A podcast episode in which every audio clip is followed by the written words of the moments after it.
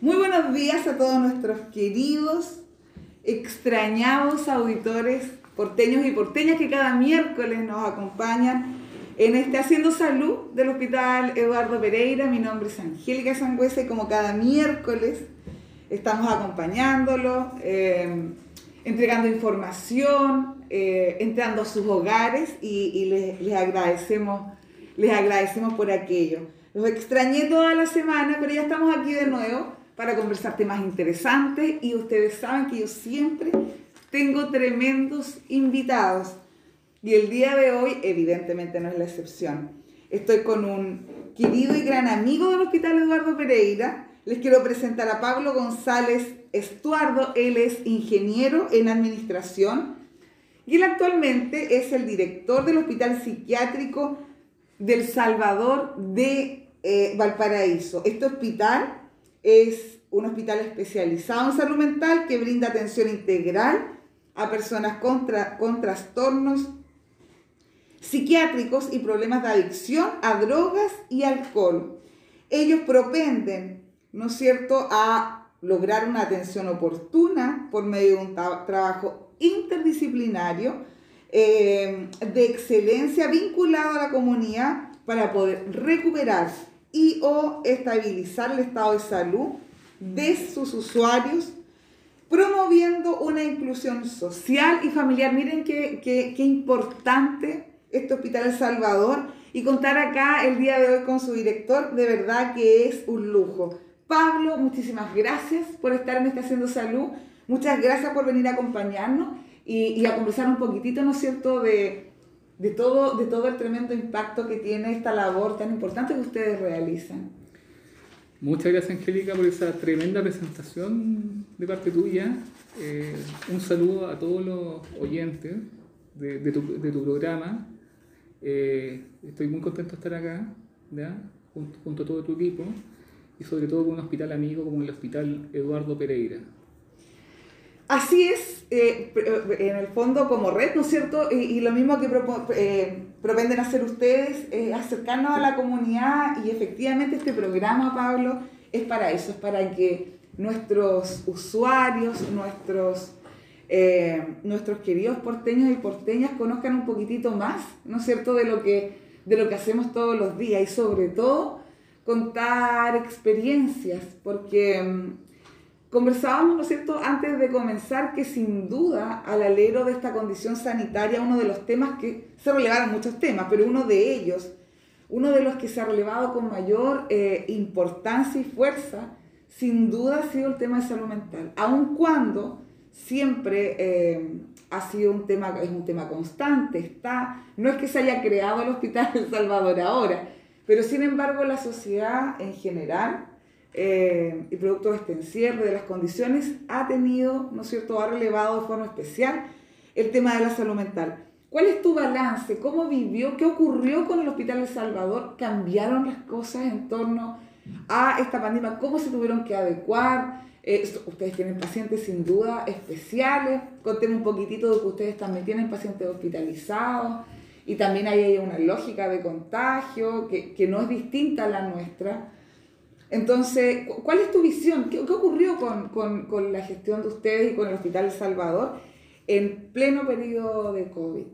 Oye, mira, la experiencia, la experiencia eh, comenzó en marzo del 2020, como todos saben, cuando eh, en una reunión de urgencia en la cual estuviste presente tú, nuestro, nuestro director nos citó para, para ponernos a disposición de la red en base a una pandemia que, eh, que venía en camino o que, o que, en el fondo ya estaba... estaba que tampoco dimensionamos cómo iba a ser. Nunca dimensionamos.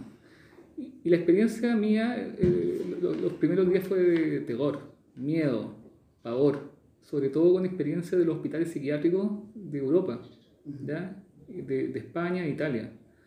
Entonces nosotros, ¿Y qué había ocurrido ahí? Cuéntame un poquitito. Habían fallecido gran parte de los pacientes que estaban hospitalizados en, en atención cerrada. Oh. ¿Ya? Porque eran pacientes que aparte de eso tenían otras enfermedades crónicas. ¿ya? Entonces, eh, por lo tanto, gran parte de esos pacientes contagiados eh, habían fallecido. Por lo tanto, eh, ante esa situación, obviamente el temor, el miedo, la incertidumbre, dolor de guata, eso significa que la situación eh, es grave. Claro. ¿ya?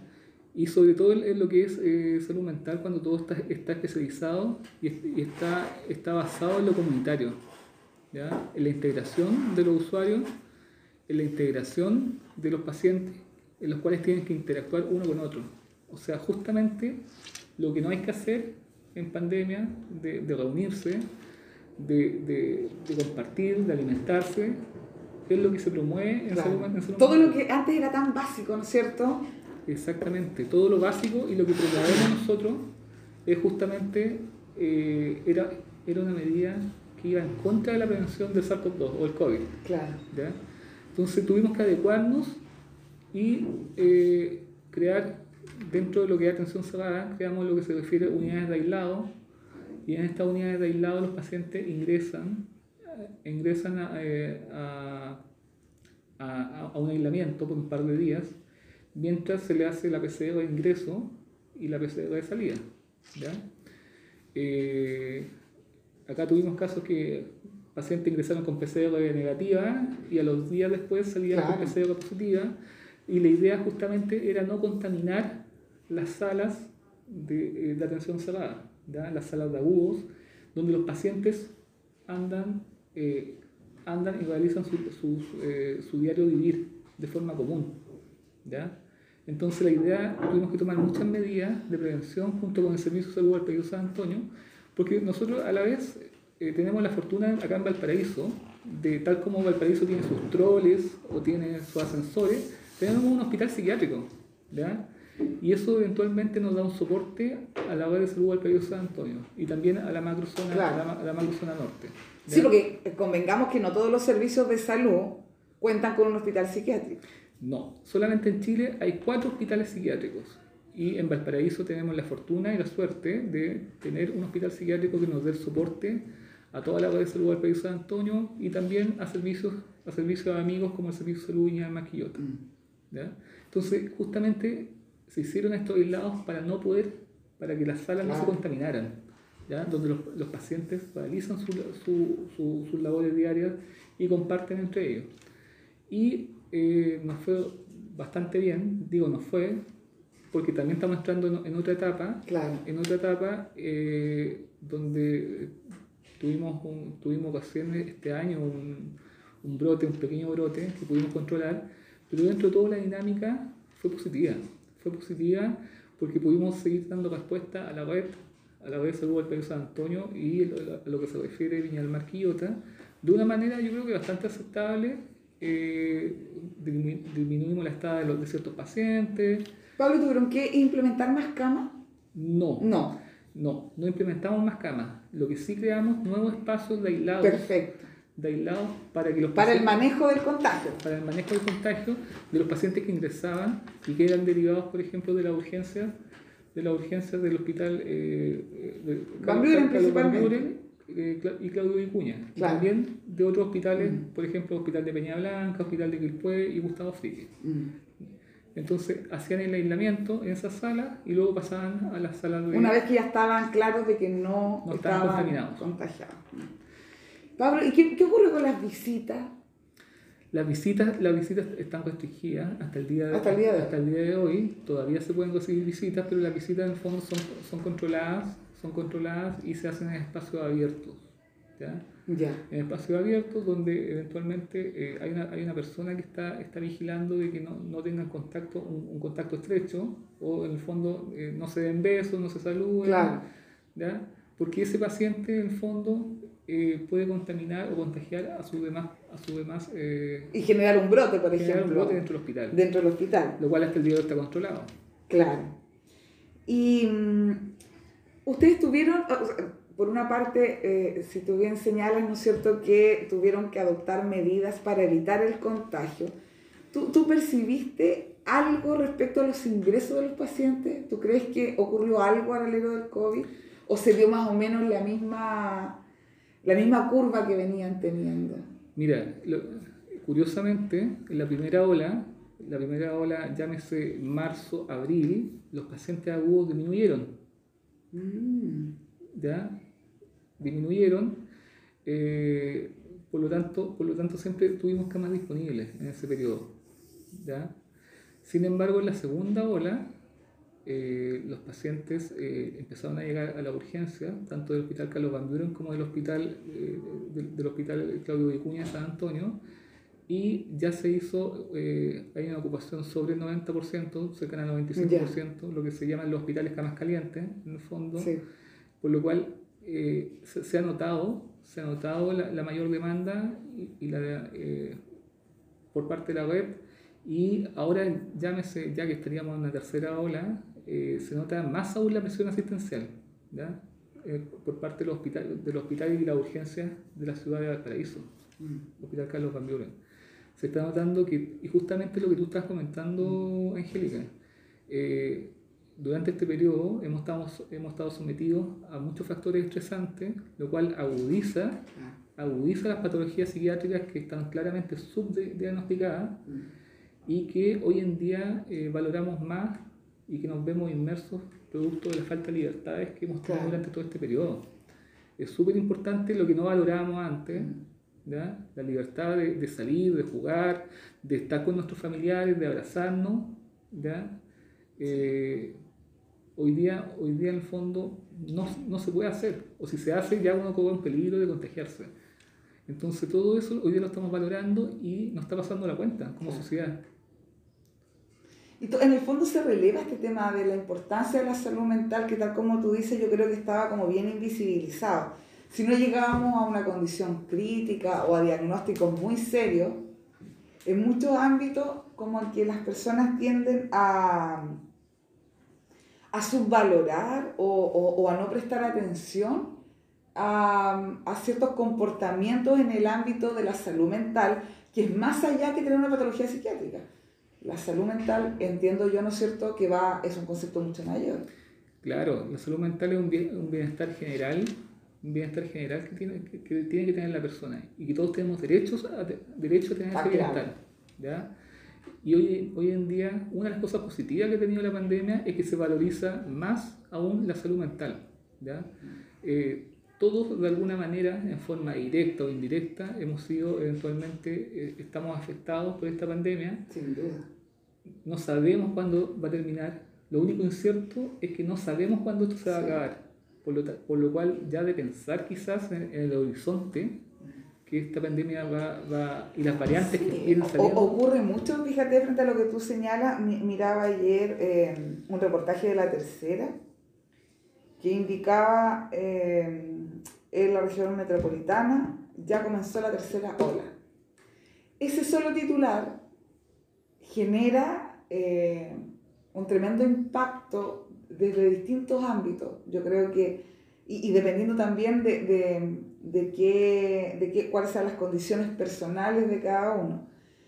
Por ejemplo, estoy pensando en alumnos que, em, eh, que entraron a la universidad, por ejemplo, el año 2020 y literalmente sus dos años, sus dos primeros años de universidad, no han conocido a sus compañeros, por ejemplo. Exactamente. Entonces, que, que a un joven de esa edad tú le digas, eh, ¿sabes qué? Hay una tercera ola, y más allá de que tampoco ninguno de nosotros sabemos en qué condiciones se va a dar, efectivamente tenemos una población vacunada, la, la, el, el, abordaje, digamos, y lo que hemos visto es que las camas críticas siguen teniendo un súper buen comportamiento, digamos, pero genera angustia, genera ansiedad. Si se lo planteamos a una persona de la tercera edad que estuvo mucho tiempo, sí que lo pueden ir a visitar eh, lo primero que iba a pensar, entonces ahora de nuevo voy a estar otro año solo o sola. Eh, no sé, genera, genera, genera angustia, creo. Una de, una de, las cosas, de los sentimientos que, que, que eventualmente más, más nosotros eh, nos, nos, causa pavor es la incertidumbre. Así es. La incertidumbre a No saber qué va a pasar, no tener certezas. O medianas certezas, por último. La incertidumbre de la salud de un familiar la incertidumbre si el día de mañana vamos a tener trabajo, la incertidumbre de las condiciones eh, sociopolíticas, todo lo, todo lo que genera incertidumbre nos causa angustia, de alguna u otra manera. Por lo cual hoy día no sabemos si cuál, cuál es en el fondo lo que va a pasar con la pandemia el año, el año que sigue. Claro. Por lo cual ya ese, ese eh, lo- el anuncio del, del- el anuncio del, del diario La, La Tercera eh, causa, causa pavor, ca- causa incertidumbre Claro. y otra vez vamos a estar un año más encerrados. Eso es lo que dicen las personas, Sí. por lo cual eso ya es parte de, de los factores angustiantes y que hoy día valoramos. Y una de las cosas positivas justamente es que hoy día se habla de salud mental, hay múltiples reportajes de la falta de psiquiatras, de profesionales en salud mental, de, de- de la falta de presupuesto Sí. que tiene eh, sa- salud mental o lo que se asigna a salud mental. Entonces, eh, dentro de las cosas positivas es justamente el- es lo que estamos hablando ahora. Se está Que ahora sí es importante. se está visibilizando la necesidad, Sí. ¿ya? Dentro de todo lo que es la, la urgencia de salud, salud mental se está visi- visibilizando. Pero lamentablemente tuvimos que estar en una pandemia Para que darnos eso pasara. ¿ya? Eh, justa- justamente la pandemia no aparecía por ninguna de los factores eh, que, de los factores que nos podía pasar. Quizás pensamos que iba a pasar un terremoto, un maremoto, ¿ya? Alguna, algún tipo de catástrofe. Acá en Valparaíso estamos llenos de incendios, Claro. pero nunca pensamos que iba a llegar una pandemia. una pandemia, Una sí. pandemia. Y eso nos causa angustia, tri- tristeza. Hay muchos que eh, dej- dejamos de ver familiares cercanos y, que son familiares mayores. Por lo tanto, eso nos causa incertidumbre. Y esa incertidumbre nos afecta a nuestra salud mental. Lo que, lo que mencionabas tú, los niños que entraron al jardín infantil el año 2020, todavía no conocen a sus compañeros algunos. ¿ya? Entonces son generaciones completas que van a estar afectadas producto de esta pandemia. Sí. Por lo cual no- nosotros como hospital tomamos un rol clave en la salud de la población de la red de salud Valparaíso San Antonio y de los servicios amigos. Y todo el, todo el mundo lo ve de forma distinta. Yo me estaba acordando frente a lo que tú decías. Yo tengo una hija de, de 22 años que está en cuarto de universidad. Y estos últimos dos años, todo el año pasado y todo este año, eh, sus estudios han sido online. No, no han vuelto a clases presenciales. Entonces un día ella me comentaba y me decía, yo siento que a mí la pandemia me robó dos años de universidad, con mis compañeros, con las cosas que todo el mundo vivió, yo no las tuve. Y en el mejor de los casos va a llegar al último año de universidad. Y la última vez que estuvo con sus compañeros fue cuando estaba en segundo. Cuando uno lo dimensiona de esa forma, es súper impactante, creo yo. Más allá de que cada quien lo percibe como, como, como lo vive, eh, pero, pero sin duda que to- todo aquello no, no, mm, eh, impacta en tu salud mental o la forma en la que tenías de pararte frente a esta cuasi normalidad, como llamamos ahora, pero que era normalidad para nosotros. Claro, imagínate bien el verano. El año pasado para estar en la playa había que estar con mascarilla. ¿Es normal estar con mascarilla en la playa? Hoy día lo estamos viendo que quizás sí. Sí, Sí, como muchas otras cosas que no eran normales. Y no eran normales. Entonces, la libertad que teníamos quizás no la habíamos valorado de la forma que lo valoramos hoy día. Y lo que podíamos hacer, en el fondo, nos cambia nuestro estilo de vida. Y eso es lo que quizás añoramos. Sí, Y eso nos causa un impacto hoy en día eh, en nuestra salud. sí. O sea, yo de pensar de que quizás voy a ir a la playa, si es que voy a la playa, si es que voy algún día a meter los pies al agua, el año pasado no pude, justamente no fui por lo mismo, pero este año yo quiero ir a la playa. Mira, algo que era súper básico para mí, ir a la playa, hoy día añoro ir a la playa a meter los pies al agua. Pero sin mascarilla. Pero sin mascarilla. Mira, entonces esa libertad yo eh, creo que afecta a la población y lo bueno, de- lo bueno dentro de las cosas positivas de esta pandemia es que visibiliza la necesidad y los mayores presupuestos que necesitan eventualmente los, los centros que se enfocan en salud mental, como el Hospital Psiquiátrico del Salvador de Valparaíso. Sin duda. Pablo, ¿y ha cambiado el perfil de los pacientes que ingresan al, al Hospital El Salvador producto de esta condición sanitaria? Sí, anteriormente eran pacientes que tenían, eh, eran más añosos y que tenían algún tipo de patología crónica, eh, pero hoy en día también estamos afectados por todo lo que es el consumo de alcohol y droga, que se vio altamente afectado en la pandemia. Eh, Vi un reportaje que decía cómo había subido estrepitosamente el consumo de alcohol al alero de esta pandemia. Exactamente. Y las patologías duales, donde eventualmente hay una patología psiquiátrica más alcohol y droga, los, los pacientes se tienden a descompensar de mayor manera y eso nos impacta en la urgencia de los, de los hospitales Carlos Van Buren Sí. y del hospital Claudio Vicuña, eh, por lo cual, y, disculpa, y también la urgencia del hospital eh, San, eh, San José de Casablanca, por lo cual eh, todo el sistema asistencial se estresa. Mira, producto del consumo del alcohol y de la droga y otras patologías adicionales, estresa a la red que no nos permite dar quizás una respuesta eh, oportuna a nuestros usuarios, a nuestros pacientes, que son el alma y el corazón de la red de salud Valparaíso San Antonio. Sí, sin duda. Yo creo que bueno, nosotros lo hemos visto acá también, porque si bien no tenemos urgencia como tal, eh, como ustedes saben, la urgencia del hospital Carlos Van Buren en el ámbito, por ejemplo, principalmente de cirugía, tiene eh, derivación a nuestro hospital desde la posta. Eh, y sin duda nos hemos visto con muchos casos de, de pacientes que vienen con eh, con comorbilidades, por decirlo de alguna forma. Eh, y- y uno ve el impacto en la, en la, o cómo influye la condición mental de esas personas, independiente que hayan llegado acá por una cirugía. Pero esa condición mental también pasa muchas veces a ser protagonista del estado de salud de, de ese paciente. Tal como tú mencionas, eh, la urgencia de nuestra ciudad de Valparaíso es la urgencia del Hospital Carlos Buren. Claro. Y todos algún día a lo mejor vamos a llegar a la, a la urgencia por algún otro motivo.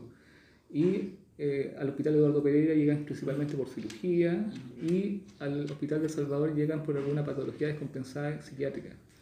Por lo cual, eh, durante este periodo nos hemos visto afectados, eh, sobre todo con el consumo de alcohol y droga, lo cual descompensa, eh, descompensa a los pacientes. ¿ya?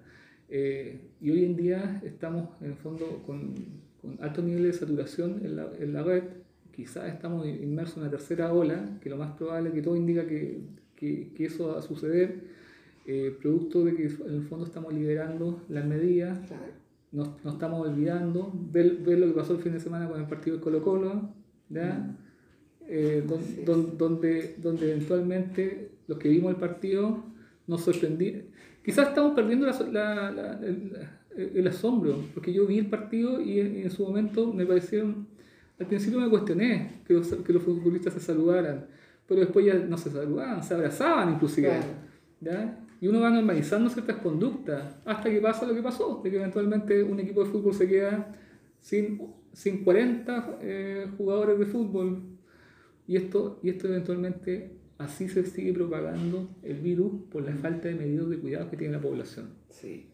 Así que el fondo un llamado eh, a todos los oyentes de este, de este hermoso programa para que eventualmente se cuiden, tomen las medidas. eh, Todavía el lavado de manos. todavía el lavado de manos, todavía el uso de mascarillas en lugares públicos, ¿ya? Porque el fondo, distanciamiento. el distanciamiento físico es súper importante ante una variable que es muy contagiosa, ¿ya? Y a, a vacunarse, ¿ya? Las personas que no se han vacunado, eventualmente que, que se vacunen con la primera dosis, y las personas que ya se han vacunado con la segunda dosis, que refuercen con la tercera dosis. Increíblemente todavía tenemos escéptico frente a la vacuna. Todavía, todavía, todavía en el fondo hay, hay, hay- una población no menor, eh, no menor, estamos, tengo entendido que acá en la región entre el 88 y el 89% de, de, de población vacunada, pero todavía hay población que eventualmente no está vacunada y esa población es un riesgo para todos, Para todos los demás. para todos, para todos. Es un acto de amor Sí. vacunarse hoy en día, ya que de esa manera disminuimos la propagación del virus y a la vez protegemos a nuestros seres queridos, sí. a nuestros familiares, a nuestros amigos. Y además que, como si fuera poco, esta variable que es la que la, con la que estamos lidiando ahora, si hay algo que está claro es que es absolutamente más contagiosa. altamente... Con... Mira, en la contingencia, lo que pasó en el partido del Colo Colo es la muestra de, que- de, De lo la variante Delta. de la variante Delta. O sea, un simple, un simple saludo y un simple abrazo, que tanto añorábamos, hace que más de 40 eh, jugadores de fútbol se queden eventualmente sin jugar el partido. Eh, ¿y, qué, ¿Y qué ha pasado? ¿Cuántas personas se contagiaron en el estadio ese día? ¿El público? No lo vamos a ver nunca. Por lo cual, los invito cordialmente a tomar las medidas de precaución, a no bajar la guardia, porque en el fondo lo único que tenemos es la salud. Sí. Pablo, ¿y qué, qué me, mirando este consejo que tú le, das a, nuestros queridos eh, auditores, a nuestros queridos porteños y porteñas tan fieles de este Haciendo Salud, eh, me, preocupó lo que indicaba respecto al consumo de alcohol y consumo de drogas. Em, desde tu mirada como director, eh, en, en, en esta área, ¿qué, qué, qué, mensaje le podrías dejar eh, a todos quienes nos están escuchando? Mira, el consumo de alcohol y droga es una adicción. Y lo primero como adicción es que reconocerla. ¿ya? Para, que, para poder tratar. Exactamente, es, lo primero. ¿ya? Eh, eh, por lo cual, lo primero es como uno como persona reconocer el consumo problemático que genera el alcohol dentro de mi entorno y grupo familiar. ¿Ya? Generalmente las personas eh, son, son invitadas por sus propios familiares y quienes les dicen que está consumiendo más, más mucho alcohol. Claro.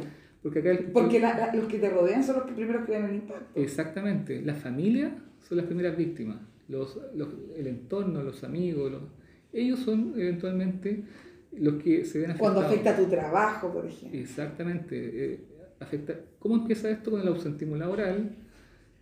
Eh, y con violencia intrafamiliar. Por lo cual, lo primero es reconocer la adicción. Una vez que reconocemos la acción, perdón, la adicción, eh, nosotros, nosotros, como hospital estamos abiertos, ¿ya? estamos abiertos e invitamos a toda la comunidad para que eventualmente eh, puedan realizar un tratamiento en lo que se refiere a lo que es alcohol y drogas. Lo primero es reconocer la adicción. Sí. Qué importante Qué importante, Pablo, el, el mensaje que nos entrega. Yo estoy segura y, y, y, si, y si usted, querido auditor que nos está escuchando, tiene em, algún familiar o dentro de su casa, hay alguna dificultad como esta, no, no olvide pedir ayuda, es sumamente importante. Es, es, no solo es para eh, eh, es, la preocupación y el amor por la persona que pueda estar afectada, sino que por todo el, núcleo familiar, ¿no es cierto? Contarles que como siempre, yo siempre les digo, se nos hace tan cortito, Pablo, siempre eh, está haciendo salud, sobre todo con, con, invitados tan interesantes y con temas tan interesantes como los que hemos visto el día de hoy. así que me interesa dejarte estos últimos, estos últimos minutitos para que te puedas despedir, dar un mensaje, a quien tú quieras, eh, en esta Haciendo Salud del Hospital Eduardo Pereira. Uy, no, agradecerte por la invitación a ti, Angélica, eh, saludar a todos los porteños y porteñas que están escuchando. El Hospital de Salvador tiene las puertas abiertas para, para atender cualquier problema de salud mental que, nos, lo podamos ayudar. Eh, el hospital tiene, tiene a, funcionarios que, que, están esperando poder ayudarte. Eh, agradecerte a ti por, por, esta invitación, a todo el equipo del Hospital Eduardo Pereira, que se ha sacado la mugre en esta pandemia, y eh, feliz de estar acá, feliz de que me haya invitado y muy contento de estar con todos los auditores del programa Haciendo Salud. Estupendo, Pablo, me encantó, me encantó tenerte como, como invitado, no me cabe la menor duda que te vamos a volver a invitar eh, ha sido eh, una conversación sumamente agradable y no me cabe duda que para todos nuestros porteños y porteñas que son tan fieles a nuestro programa, ha sido tremendamente útil. Así que vamos a seguir conversando de este tema. Eh, agradecerle nuevamente a Pablo, agradecer la sintonía de cada uno de ustedes, esperar que tengan una maravillosa semana y sin duda que los esperamos el próximo miércoles a las 12 del día en este Haciendo Salud del Hospital Eduardo Pereira.